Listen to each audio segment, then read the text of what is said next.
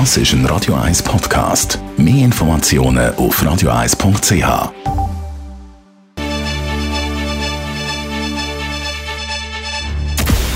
Radio 1 Anti-Aging Lifestyle Academy. Präsentiert von Preta Botte, Ihre Experte für Beauty und Anti-Aging-Medizin in Horge, Talwil und Zürich-Rennweg.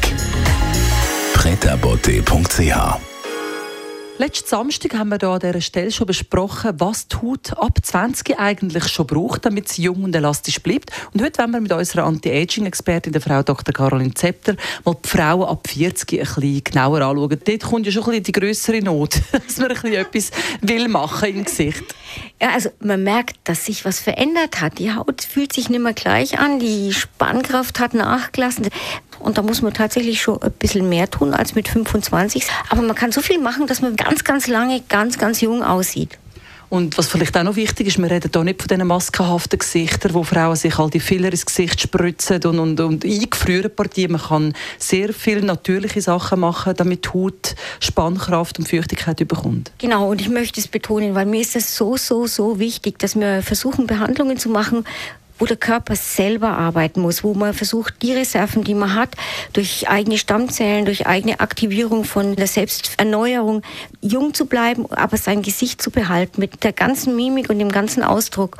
Und da gibt es heutzutage wirklich schöne Methoden.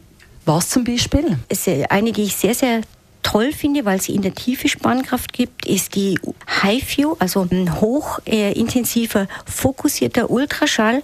Das setzt in der Tiefe durch die Erwärmung ganz, ganz kleine Herde, an denen die Haut anfängt, sich zu regenerieren. Die Kollagenfasern ziehen sich zusammen, was eine Straffung gibt und es setzt den Reiz, um neue Kollagenfasern zu bilden in der Tiefe, da wo es drauf ankommt.